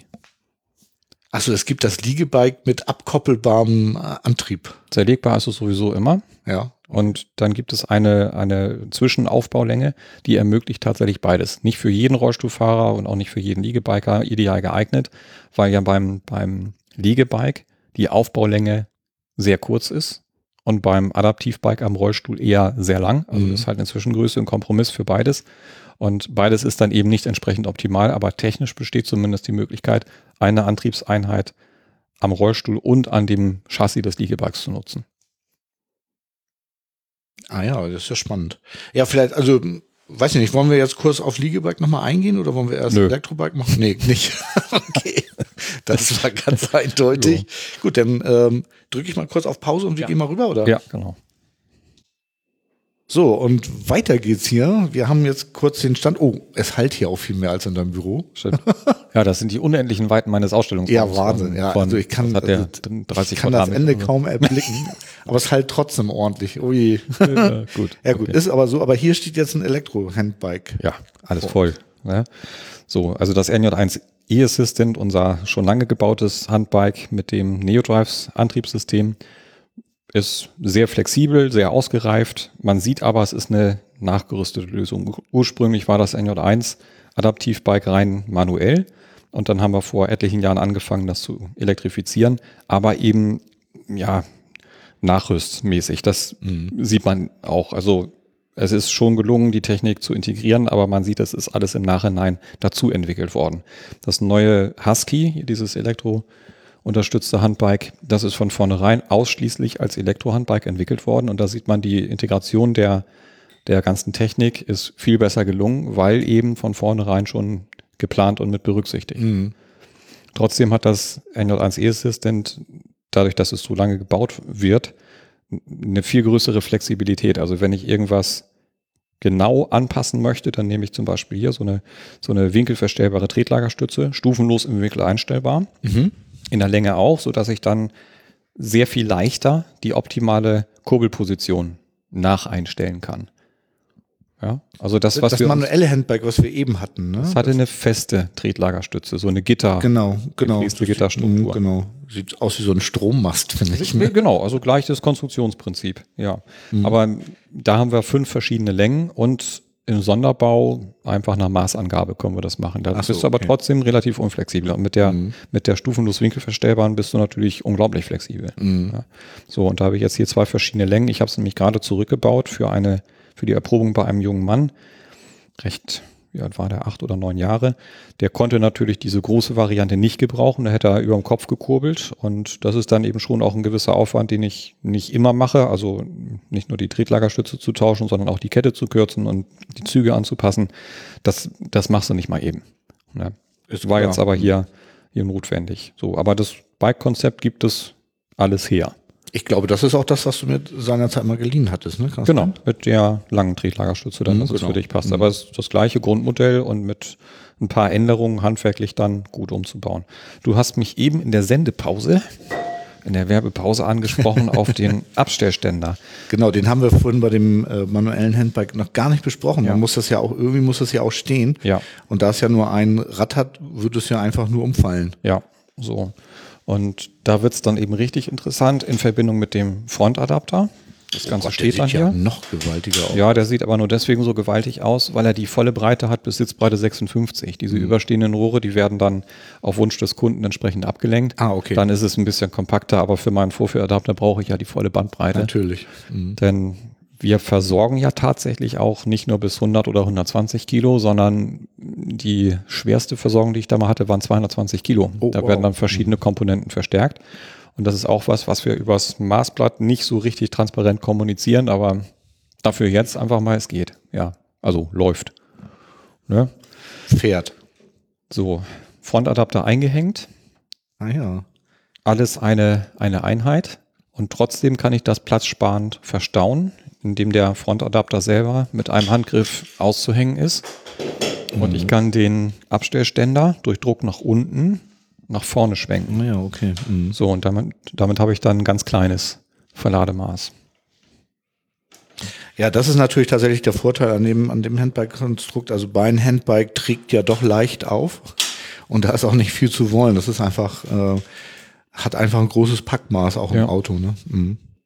Ja, da gibt's dann eben die unterschiedlichen Grundkonstruktionen. Hier, was man so hören kann, mal.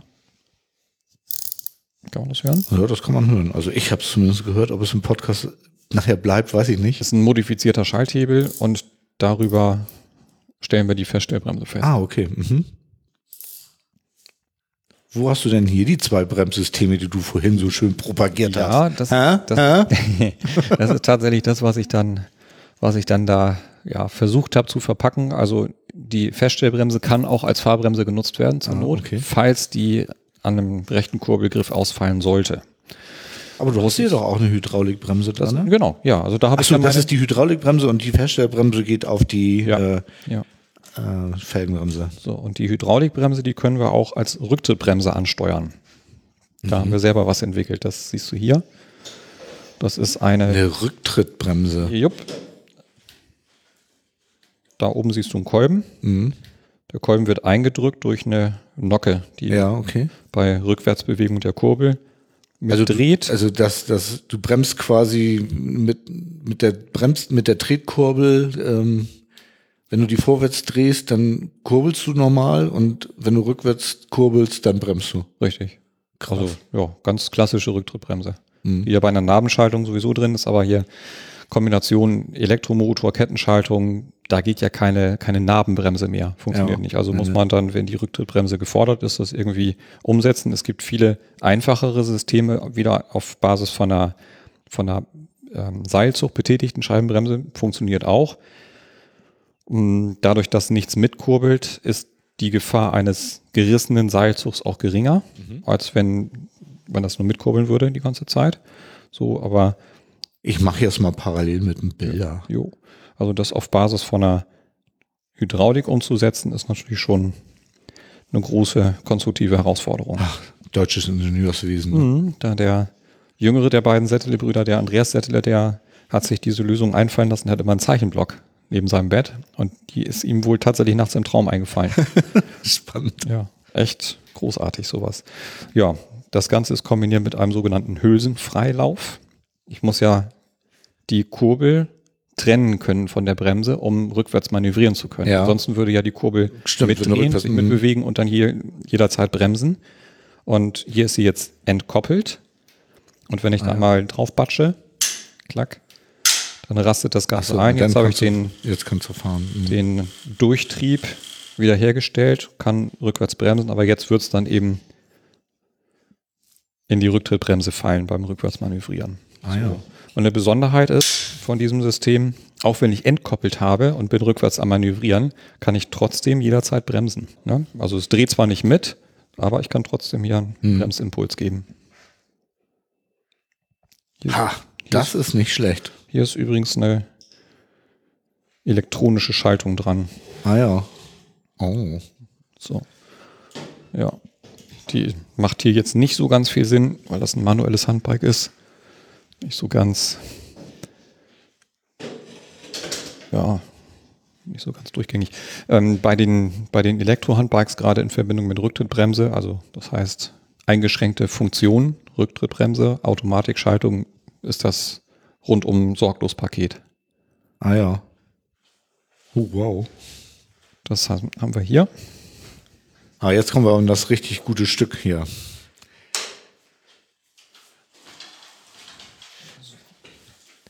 Das ist jetzt ein, das ist das, was du eben meintest, äh, komplett konstruiert neu als Elektrohandbike. Genau.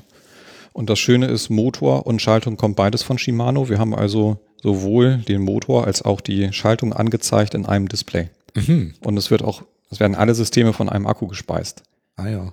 Ansonsten hast du ja dann wieder zwei Akkus, zwei verschiedene Systeme, zwei Anzeigen. Also sehr viel, sehr viel Geraffel, sehr viel Kabel, sehr viel ja, Ladegeräte, unterschiedliche Technik. Und das ist dann eben alles sehr schön integriert. Und wenn du hier mal guckst, da siehst du ein A. A bedeutet jetzt, dass die Automatikschaltung aktiviert Also ist. das, hat, das- Handbike hat eine Automatik. Das hat jetzt eine Automatikschaltung und schaltet, guck mal jetzt neben dem A, ändern sich jetzt, jetzt die, die Gänge hoch. Mhm. Ja, ist ja krass. ja. In dem Fall sind es acht Gänge. Und es schaltet jetzt auch selbsttätig wieder runter. Wenn ich das nicht möchte, dann kann ich über die Taster selber schalten. Ah ja. Auf jedem Oder- meinem Auto. Du. Ich habe ja auch eine Automatik und kann auch von Hand die Gänge durchschalten. Wahnsinn. Oder du kannst auch umschalten. Wenn du die nämlich beide gleichzeitig drückst, dann wechselt das von A auf M. M bedeutet manuell. Und dann schaltet es nur noch auf Nur noch auf Tastendruck. Hand. Mhm.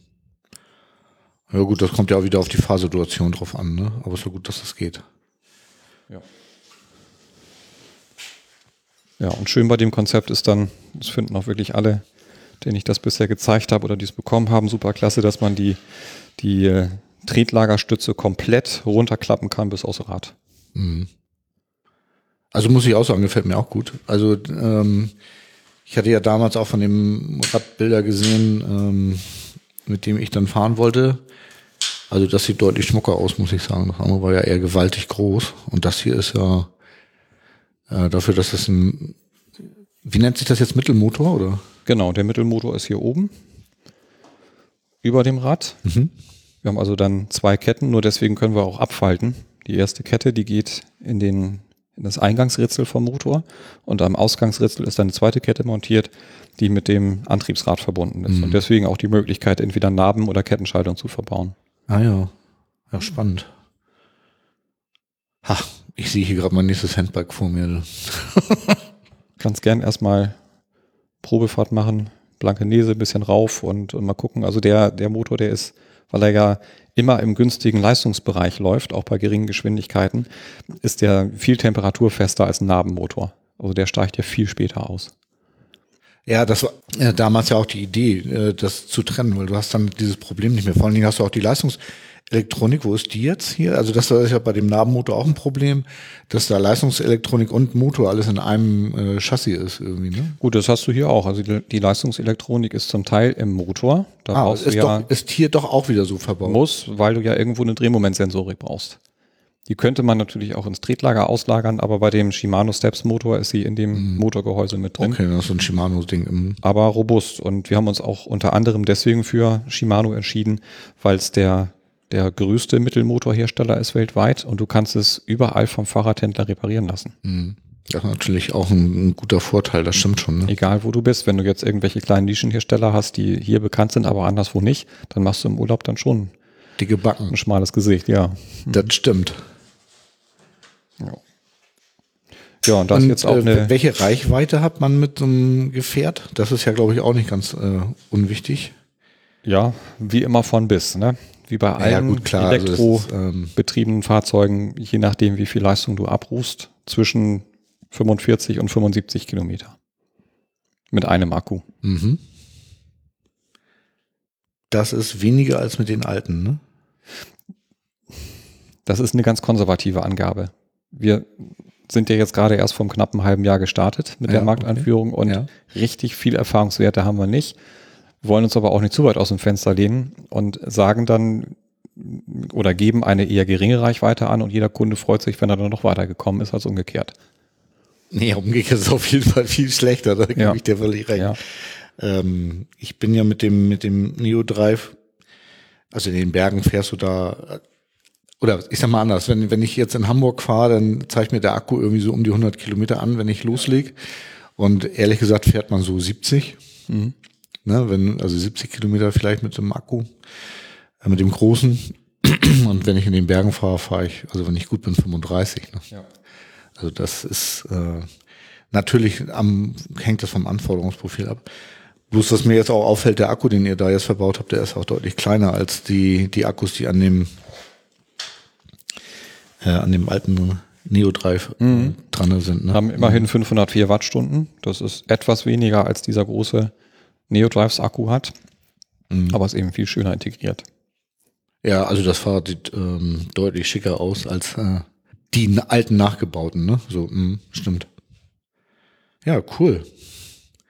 Gibt's da noch irgendwie was Besonderes, was wir noch erwähnen müssen? Aber ich sag mal so, das, was du eben alles erklärt hast mit Kurbelabstand irgendwie und Winkel und so, das ist alles dasselbe. Das ne? gilt, das sind Grundsätze, gelten immer. Und die kannst du bei diesem Fahrrad auch, äh, weil, weil das sieht ja komplett anders aus als die, die Räder, die ihr sonst baut. Das kannst du ja auch alles einstellen. Also Ja. das ist alles kein Problem. Ja, jein. Also die, die, ähm, du hast tatsächlich etwas mehr Anforderungen an die Adaptereinstellung. Also du musst dir beim, bei der Einstellung des Adapters mehr Mühe geben, weil du darüber viel mehr rausholen musst. Und zwar liegt es einfach daran, wir haben hier einige Rastpositionen, die sind natürlich aus unserem, aus der Schnittmenge der bisherigen Handbikeversorgung entstanden. Die haben wir da gut abgebildet, aber im Extrem funktionieren sie nicht. Also sowohl bei ganz kleinen Personen als auch bei ganz großen Personen, da fehlt uns einfach noch so ein bisschen Variabilität, was die Aufbaulänge angeht. Wir können zwar im oberen Bereich, hier ist noch so ein Drehpunkt, da können wir sechs Zentimeter verstellen, aber in der Tiefe können wir nur re relativ wenig verstellen. Ach so, okay. Ja, also Mhm, ja, klar, dran, sieht man ja. dran Mhm. weit weg. Wenn du weiter weg einstellst, dann kommt es automatisch auch Bisschen über die höher, ne? Bike-Einstellung etwas höher. Ja, mhm. Da gibt es insgesamt vier Einstellmöglichkeiten, also vier Rastpunkte, die man da einstellen kann. Wenn das aber nicht ausreicht, dann muss man entweder über den Adapter weiter raus oder dich daran einstellen, was wir beim NJ1 und NJ1 E-Assistant nicht mussten, zumindest in Verbindung mit der winkelverstellbaren Trieblagerstütze nicht. Da Mhm. konntest du da fast alles rausholen. Aber die Adapter gehen auch alle wie bei den manuellen. Alles- Rädern. alles Das ist kompatibel. Alles, alles, alles dasselbe. Ja. Das Und heißt, ich die- kann über den Rahmen koppeln oder ich kann über den ähm, anderen Adapter in dem. Ja. Ja. Und flexibler sind wir hier bei dem, bei der Verbindungsstelle zwischen Adapter und Handbike, der sogenannten Undock-Platte. Die hat nämlich vier Positionen, in der sie in der Höhe noch verstellt werden kann. Ach so, Das okay. gab es bei dem bisherigen Konzept nicht. Und ähm, ach so, ja, schön, das sieht man dann aber auf den Fotos sicherlich auch schön ist, dass die obere Kette im Aufbau verläuft. Da brauchen wir also keinen extra Kettenschutz. Hast mit dem Knie nie irgendwie Probleme an die Kette zu kommen. Schlichtweg. Also ich habe immer Versteckt. Ich habe ähm, immer Probleme mit meiner Kette. Also das, das ist mir auch sofort ins Auge gefallen, dass hier die Kette irgendwie schön versteckt läuft. Also so da, ähm, da, das war bei mir wirklich immer ein Problem. Ist natürlich etwas aufwendiger, wenn wenn tatsächlich mal ein Problem an der Kette ist, aber Also wenn ein Problem an der Kette ist, dann musst du sie ja sowieso tauschen und zum Tauschen musst du sie öffnen, egal was für ein Handball Ah, ja. du hast. Und da ist es jetzt egal, ob sie hier drin läuft oder nicht. ja, stimmt. Ja. Da hast du recht. Mhm. Kann man hier auch so einen, so einen Bergkrieggang einbauen? Ich frage da für einen Freund. Da hast du mich jetzt. Ne, ne, müsste ich gleich mal nachgucken. Eine Berguntersetzung hier oben im Tretlager. Mhm. Macht, Ja, du hattest vorhin ja erwähnt, das geht bei allen. das geht bei allen, damit meinte ich bei allen am Markt befindlichen Handbikes. Und bisher gab es ja nur einen Nabenmotor und es gab ja noch gar keinen Mittelmotor. nee, ist klar. Es macht nicht wirklich Sinn, weil du, da muss ich kurz überlegen, wir haben ja eine Also beim Eingangskette. Brenner rauffahren brauchst du so einen Krieggang. Ich weiß das. nee, musst du jetzt nicht. Also ich wollte dich nicht in Verlegenheit bringen. Alles gut. Wir, wir können das ganz. hast du tatsächlich geschafft. Also das jetzt mit zwei Sätzen zu erklären, ist relativ schwierig, weil wir eine ganz andere Ausgangssituation haben durch die zwei Ketten und den Motor, den ausgelagerten Motor. Ja, okay. Und wenn du da eben eine, eine Berguntersetzung hast, dann wird der Sensor Ach so, zweieinhalb hilft Mal so stark angesprochen. Das hilft aber dir das, ja gar nicht, weil du den gar nicht gebrauchen das kannst, hilft ne? dir vom Übersetzungsverhältnis Genau, stimmt, nichts. Ja. Stimmt. Ja. Weil die Arbeit macht ja der Motor dann in dem Moment, ne? Wie ist denn das überhaupt? Also bei dem, bei dem Mitnabenmotor irgendwie ist es ja so, der unterstützt ja nur. Ja. Ne? Nö, also der kann elektrisch. Alle Nabenmotoren können auch elektrisch fahren. Ja, aber das, Bis 6 km/h. ja, das, So, das- zählen wir mal nicht. Bei dem auch so. Aha, also du, du gibst auch Kraft rein und also das ist nicht so, weil ich hatte jetzt irgendwie, das ist jetzt nicht so, dass du mit der Kette den Motor steuerst, sondern da gibt's auch eine Kraftübertragung von der Tretkurbel oder von der Kurbel äh, hin zum Rad. Nee, nur zum Motor. Wir haben keine direkte Verbindung zwischen Tretkurbel und, und Antriebsrad. Mhm. Das geht über den Motor. Okay. Aber ich muss hier auch Kraft aufwenden. Du musst auch Kraft aufwenden, ja klar. Also das ist auch ein Drehmoment gesteuerter Motor. Nicht irgendwie über, über optische Sensoren oder sowas, sondern über den Kettenzug wird es Ah, ja, gesteuert. okay. Mhm. Oder eben rein elektrisch, wenn man die rein elektrische Fahrfunktion aufruft, dann, Ja gut, aber da kann er ja auch nur die üblichen 6 km/h. dann kann er die üblichen 6 km/h fahren, ja, genau. Upp. So. Ja, Ah ja, okay. Mhm. das macht er. Ja, spannend. Ja, dann war ja hier so Thema äh, Elektrifizierung von Handbikes. Mir fällt da gar nicht mehr viel ein, was ich da noch fragen kann. Das ist ja, wir haben ja im Prinzip alles bei den manuellen Handbikes abgefackelt, ne? Mhm. Ja, die Anpassung ist halt immer ein großes Thema. Also worüber wir gar nicht gesprochen haben, Bodenfreiheit unter den Lenkrädern. Vier Zentimeter stellen wir ein im Werk. Okay. Viele, ähm, viele Kunden, die auf schlechtem Weg unterwegs sind, die fahren gerne mit fünf oder sechs Zentimetern, nehmen natürlich in Kauf, dass sie ganz stark geneigt sitzen, Mhm. weil das ins Gefälle zunimmt. Oder sie haben glücklicherweise einen Rollstuhl mit einer Steckachse, einer Lenkradgabel und nehmen dann die Lenkräder ab. Das hätte ich gern gehabt, weil ich habe mir tatsächlich mal im, im Harz sind wir mal wirklich über Stock und Stein gefahren, weil dann irgendwie eine Straße gesperrt war, die wir nehmen wollten und mussten dann irgendwie in die Pampa und äh, durch ein kleines Flüsschen durch und über ähm, Baumstamm rüber und da habe ich mir tatsächlich eine Lenkrolle abgerissen. Mhm. Also, Ja, das, also das kann passieren oder die Lenkradgabel ist verbogen. Jetzt bei deinem Rollstuhl eher unwahrscheinlich, weil die Lenkradgabel so kurz ist, aber bei Mhm. vielen Alltagsrollstühlen sind die Lenkradgabeln sehr lang und sollen auch die Energie aufnehmen gleich nach dem Lenkrad, nicht damit dem Rahmen was passiert. Wenn Mhm. die so stabil gebaut werden, dass der Rahmen dann sich kalt verformt, das wäre nicht so gut. das, hm, Und dann ist natürlich schon noch viel besser, wenn man so eine Lenkradgabel, so eine ganz lange abnehmen kann zum Handbiken. Ach, guck mal, wieder ein Fehler an meinem, meiner Nee, Rollstuhl. Nein, das ist kein, das ist kein Fehler. Kann man so nicht sagen. So. Ah, allein, allein wegen des Geräuschs. Das, das war jetzt keine Weinflasche, die du geöffnet hast, sondern das war das Abnehmen der Lenkradgabel. Wieder, oh. Mir wäre die Weinflasche auch lieber, aber ich muss ja noch fahren. Ja, genau. Also abnehmen und dann hinten in den, in den Latz der Rückenbespannung tun oder in den Rucksack. Ja, mh. stimmt. Muss ich mir auch für den nächsten Stuhl merken, irgendwie, der bestimmt in zehn Jahren auf mich zukommt. So schnell schon. Naja, der Stuhl soll ja erst was halten. Ja, stimmt. Doch, der, der hoffe ist ich. ja. Hoffe ich. Ja, das Also- wird er auch. Ich glaube auch. Aber tatsächlich mit der abnehmbaren Lenkradgabel, das, da- das äh, wäre tatsächlich zum Handbiken wäre das noch eine Idee gewesen, gerade wenn man ein bisschen robuster fährt. Jetzt in der Stadt ist das für mich noch nie ein Problem gewesen, aber wenn man wirklich auch ein bisschen tatsächlich mal äh, auf Rot will, dann ist das vielleicht gar nicht so doof, ne? Ah ja, guck mal, das haben wir dann auch noch mit abgeklärt. So, was mir jetzt natürlich noch einfällt, das sind diverse Handadaptionen. Du siehst hier an der Handkurbel unten ein Gewinde. Da kann man also alles Mögliche noch reinschrauben an Also wir sagen jetzt Handrücken, einfach Stütze oder ganz, ganz banal gesagt der Handgriff. Da gibt's jetzt am, am Kurbelgriff, ja genau. Genau. Also am, am Kurbelgriff, Da, wo man anfasst. ja, da ist unten Gewinde vorgesehen und in dieses Gewinde kann man dann alles Mögliche an Adaptionen einschrauben, je nach eingeschränkter Fingerfunktion. Also auch für, für Rollstuhlfahrer, Handbiker, die dann gar keine Fingerfunktion haben, gibt es natürlich dann Handrückenstützen, es gibt ähm, Unterarmschalen oder es gibt sogar ein Bajonettverschlusssystem, wenn du jetzt ein komplett instabiles Handgelenk hättest, als hoher, hoher Tetra zum Beispiel. Da gibt es ja die Möglichkeit, dann genähte Handmanschetten zu bekommen mit einer Hülse. Und diese eingenähte Hülse, die lässt sich über einen Bajonettverschluss draufstecken auf den Kurbelgriff Ah ja. und verriegeln, zack, dass man dann auch kurbeln kann. Also da ist im Prinzip auch ähm, der Fantasie keine Grenzen gesetzt, hast du. Ja, wir, wir lernen mit den Anforderungen. Wie immer im Leben, ne?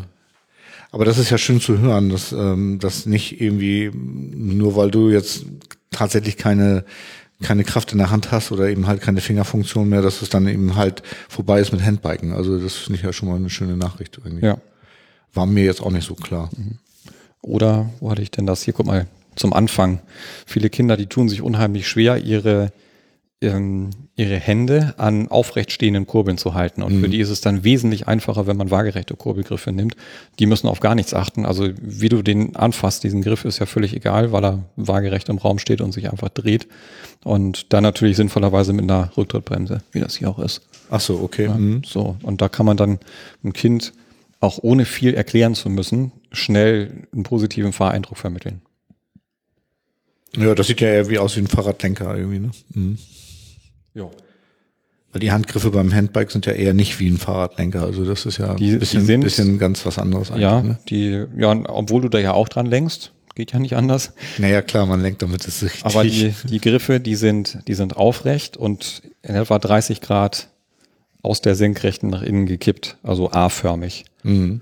Einfach weil die, die, Das Ergonomie halt, ne? ja genau, weil die neutrale Gelenkstellung ja nicht ähm, 0, 0 Grad ist, also flach, flach hängend, sage ich jetzt mal, sondern, sondern ein bisschen nach innen gedreht. Da ist dann die Gelenkbelastung im, Hand, im Handgelenk und auch im Ellbogengelenk am geringsten.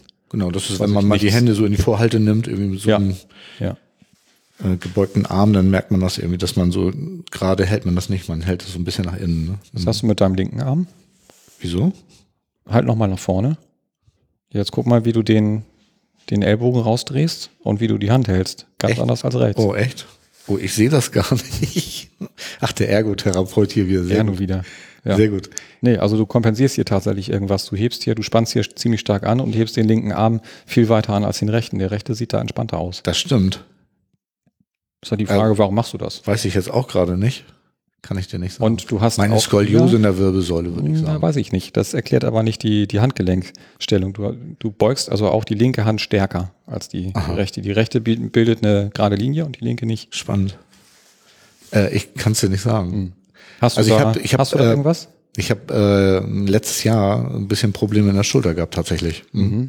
Vom Handbiken vermutlich. Weil es ja doch recht anstrengend war, vom Bodensee zum Königssee zu fahren. Das war wirklich deutlich anstrengender, als äh, nach Venedig zu fahren. Das habe ich ein bisschen unterschätzt. Und also das trotz der, trotz der Unterstützung, du musstest deine Kraft maximal da reinpowern. Äh, Ja, das Problem ist, äh, gerade beim Bergauffahren sind diese Namenmotoren nicht wirklich eine Hilfe. Die, äh, schalten viel zu, die schalten viel zu schnell ab. Also nicht, also noch schlimmer ist, wenn sie wegen Wärme abschalten, dann ist richtig blöde irgendwie, oder aber du merkst, so sobald du irgendwie in, äh, nimmt er die Unterstützung raus.